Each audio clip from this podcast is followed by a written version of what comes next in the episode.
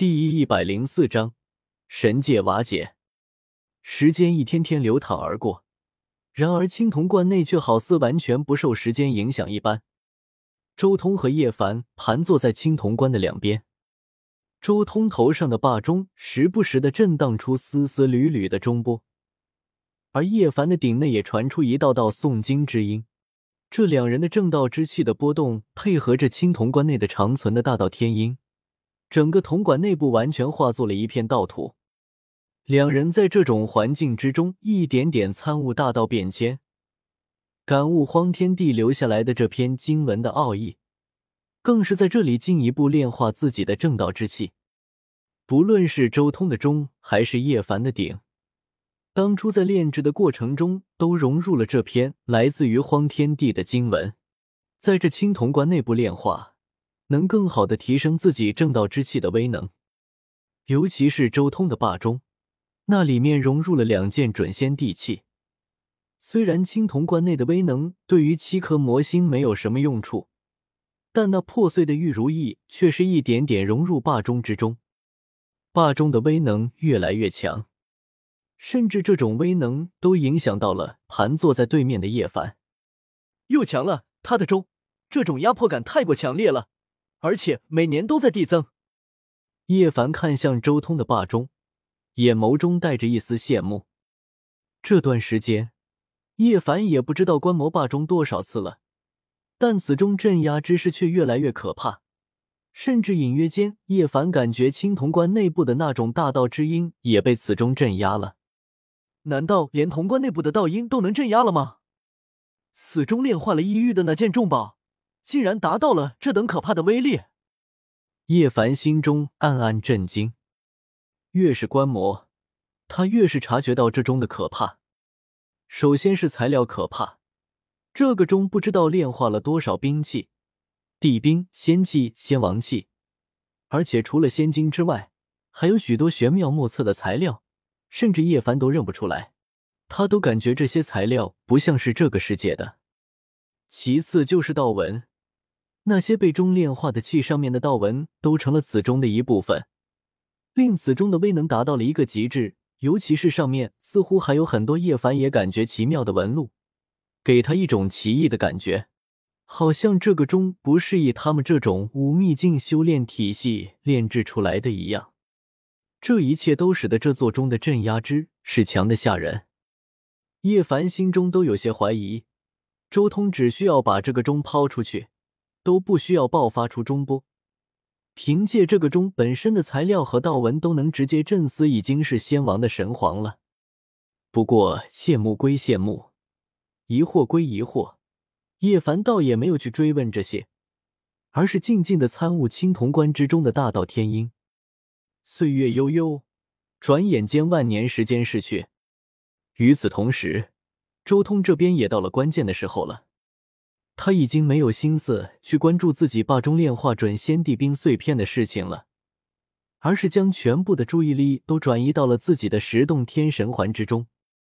周通注视着十洞天神环内部的三层宇宙，准确来说是两层，因为第三层只剩下最后一丝虚影，几乎看不到了。而就在这一日，这最后一丝虚影也将彻底消失不见。三层宇宙之中，盘坐在原本最高层神界之中的天角以真命，如今也完全显化了出来。他如今就像是盘坐在下面两层宇宙之上，更有丝丝缕缕的光晕从神界仅存的最后一丝光晕中飞出，融入天角以真命体内。轰隆！就在最后一缕光芒你消散至天角以真命体内之后。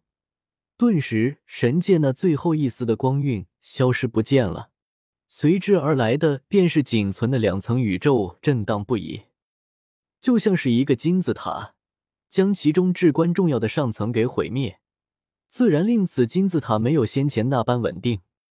同时，天角以真命的力量暴涨，尤其是元神之力提升到了全新的高度。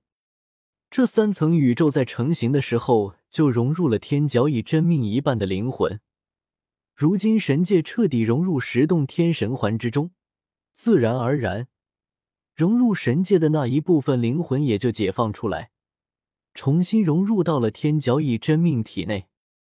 而另一边，随着神界融入十洞天神环内部，整个十洞天神环内部的空间稳定程度也达到了一个全新的高度。十洞天神环内部，之前被三层宇宙震出的那些裂缝早已消失不见。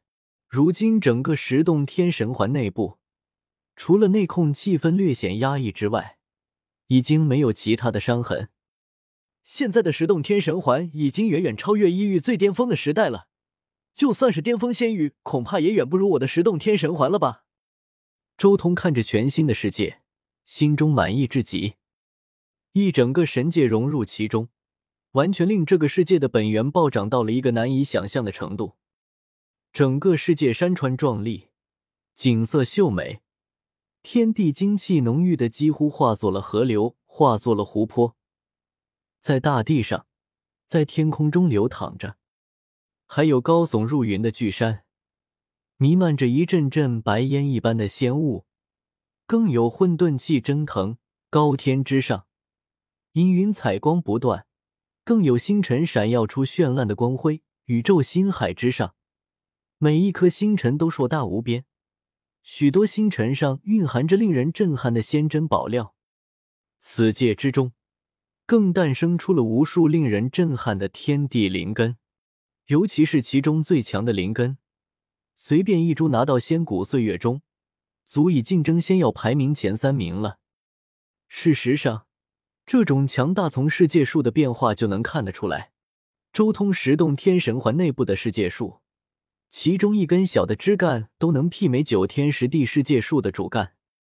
九天十地的世界树与十洞天神环的世界树相比，简直就像杂草与巨树的对比。咦？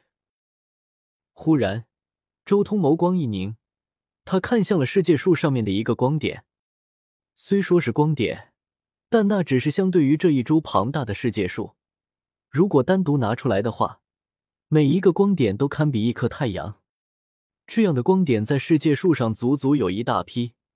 仿佛萤火一般绕着世界树旋转，但周通却只是凝视着其中的一颗，准确来说是凝视着那个光点的中心。他能清楚的感知到，有几个生命在光点之中孕育着金乌。我的这一株世界树竟然在孕育金乌了！周通眼眸中浮现出一丝异色，没想到竟然出现了这样的变化。